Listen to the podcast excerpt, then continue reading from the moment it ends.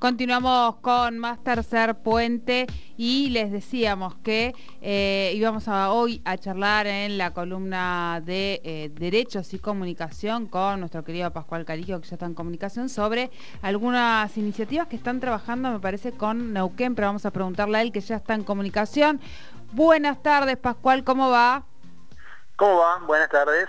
¿Cómo andan? Muy bien, muy bien. ¿Y vos? Pascual vacunado. Bien. Estoy vacunado, sí, sí, sí, con la primera dosis de AstraZeneca. Muy bien. Bien, ¿alguna eh, contra algún efecto secundario? No, no, por suerte no. Mucha gente le ha dado fiebre, dolores. A mí por ¿Cucharas suerte no, en el no, brazo? nada. Ni dolor de brazo, ni fiebre, ni nada. Pero tenés, eh, tenés cubiertos pegados al ¿Pegados cuerpo, al cuerpo? imantado. ¿Cómo, cómo, cómo? Si tenés cubiertos en el cuerpo, pegados. Eh, Esa creo que es la Sputnik, ¿eh? Ah. La AstraZeneca me parece que no tiene imán. Ah, con esa no, era solo el Sputnik. Bien. Creo que era la Sputnik, sí, la que viene con el imán que Esa te... lo vi Historia. a... Yo tengo la- yo me tengo la preguntó, Sputnik estuve a punto de puesta, decirle, porque me dice, pero ¿usted tiene todavía alguna alergia? Yo tengo alergia a los metales. Y estuve por decir preguntarle si, si eso me podía generar algún problema, pero no, Claro. pobre gente está trabajando.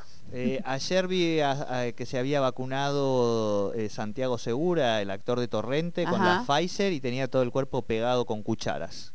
Así que, digo, todo, todo cuchareado, digamos. eh, Era Ah, San-. Santiago Segura, que ahora es un señor flaco, con el... Sí, o sea, sí. Nada que ver con lo Nada que que ver ustedes con el Santiago. Segura de antes. sí. Claro, tal cual, tal cual. Bien, Pascual, decíamos que agenda de género siguen trabajando con esta temática tan importante. Algo venías escuchando también de la columna de las compañeras de, de feminismos y cuota alimentaria. Bueno, por ahí vamos, ¿no? Por ahí vamos, sí. ¿El Santiago Segura se habrá deconstruido? Es una, una pregunta que me hago ahora que me dicen ustedes, ¿no? Le Buena hacía bastante pregunta. falta. Eh, ve a su personaje, no a él. Sí, sí, Eh, bueno, sí, el personaje, claro. Sí, eh, viene por ese lado. Hace algunos días eh, recordábamos en la columna o hablamos del Día del Periodista. Y cuando uno habla del Día del Periodista, normalmente piensa en, en- en hombres, ¿no? En Mariano Moreno, eh, fundador de la Gaceta, y, y quedan en, en la memoria en general una versión, eh, esa versión, ¿no? Eh, y a lo largo de la historia del, periodismo hubo otras mujeres, hubo, por ejemplo, sin, digamos, no actualmente, digamos, en ese mismo siglo que Mariano Moreno, por ejemplo, estuvo Petrona Rosende, que fundó una revista feminista en 1830, la dejaba. Eh, Petrona Rosende es el nombre de nuestra biblioteca acá en la Defensoría del Público.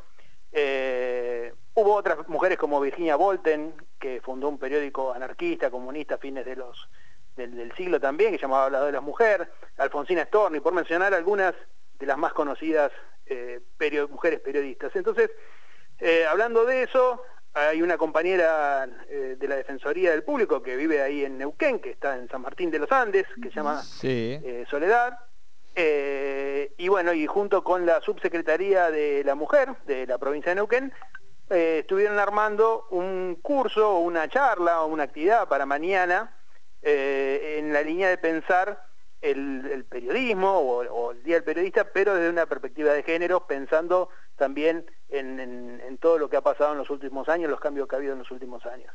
Eh, y esto yo, digamos, justo en ese proceso, también se dio que la semana pasada se votó en el Congreso Exacto. la ley de equidad de géneros, ¿no? Eh, que quizás no sea una ley que haya tenido tanta repercusión, no fue una, un- digamos, una ley que haya tenido quizás tanta importancia como otras, eh, pero que sí fue trabajada con, se trabajó mucho, la Defensoría aportó mucho eh, trabajo técnico en esa elaboración, fue una ley de la senadora Durango eh, que propuso se empezó a trabajar, tuvo una sanción unánime en el Senado y se votó la semana pasada en, el, eh, en la Cámara de Diputados eh, por amplia mayoría también, eh, que una ley que afecta en principio a los medios públicos, pero que da incentivos también a los medios privados que piensen o que trabajen en una dirección de pensar el periodismo desde una perspectiva de género. Una carrera de las carreras de comunicación tienen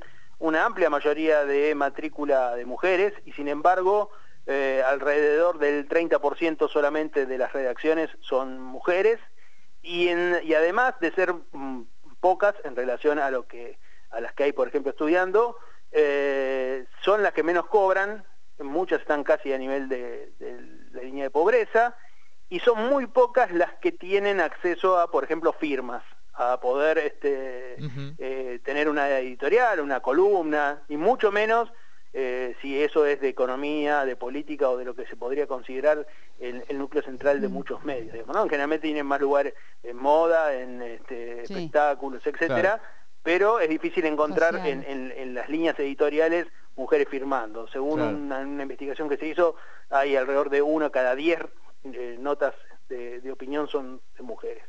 Acá, Pascual, eh, eh, los dos diarios de papel que tenemos, La Mañana de Neuquén y Diario Río Negro, el Diario Río Negro en este caso tiene una editorial de, género, es desde el año pasado una compañera Laura Loncopan. Este, ellos tienen editorial de género, digamos, una editorialista, ¿no?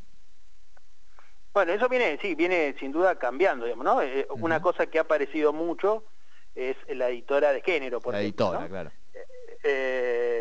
Eh, incluso Canal, Canal 13 tiene eh, a Mariana Biuso, que, es la, editora de, género hace poquito, eh, y hay muchos diarios en todo el país que tienen una editora de género, que, bueno, que es también una discusión, porque también muchas veces dice, bueno, que, no se, que no termine siendo como un lugar solamente la editora de género la que tiene que pensar eso, sino que en realidad el rol de la editora de género es poder hacer que toda la redacción o que todo el canal o que toda la radio piense transversalmente desde una mirada de género. Y, también las audiencias, ¿no? que, puedan eh, estar... Eh, hacer audiencias activas y por eso en la actividad que se va a hacer mañana con la Subsecretaría de la Mujer de la provincia de Neuquén es para periodistas, es para, para estudiantes y es también para cualquiera que quiera participar y es abierto a cualquiera que quiera participar y pensar cómo los medios están trabajando la cuestión de género.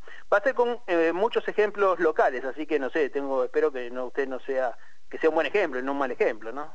No, por favor, pero además entiendo que ahí están coordinando con nuestro querido Roberto Samar, este, que siempre trabaja mucho ahí en la subsede de género eh, de mujeres y siempre ha trabajado también Defensoría del Público y demás. Eh, y con él hemos hecho algunos talleres. estoy recordando precisamente uno este, que dimos en el departamento de Minas, en la zona norte de la provincia, que curiosamente las tres eh, directoras de radio que hay allí son mujeres.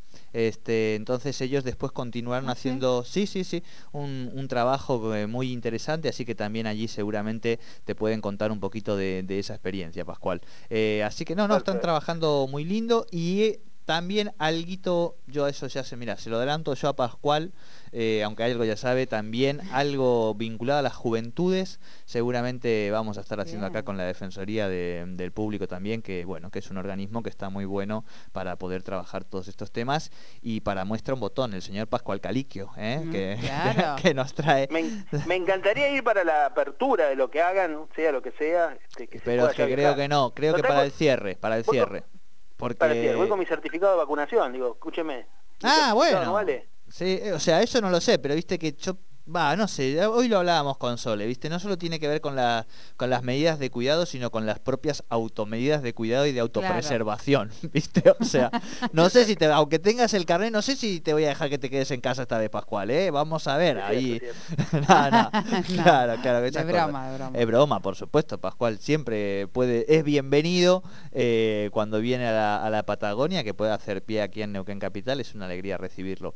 Bueno, Pascual, eh, vamos a terminar le, paso cómo se puede inscribir si alguien quiere participar mañana. Sí, por Tiene que mandar un mail a capacitacionesmujeresnqn.gmail.com capacitacionesmujeresnqn.gmail.com o entran al Facebook de la Subsecretaría de la Mujer de la provincia. Perfecto. Perfecto, Pascual. Bueno, nos contarás la semana que viene cómo fue esa experiencia, eh, que de verdad que están haciendo ahí un laburito muy, muy interesante. Te mandamos eh, un gran abrazo. Eh, ¿Por quién estás hinchando, si tenés algún simpatizante en la Eurocopa?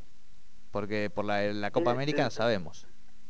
No, a mí siempre me tira un poco Italia, pero no, no, que no me gusta su fútbol, pero es mi madre patria.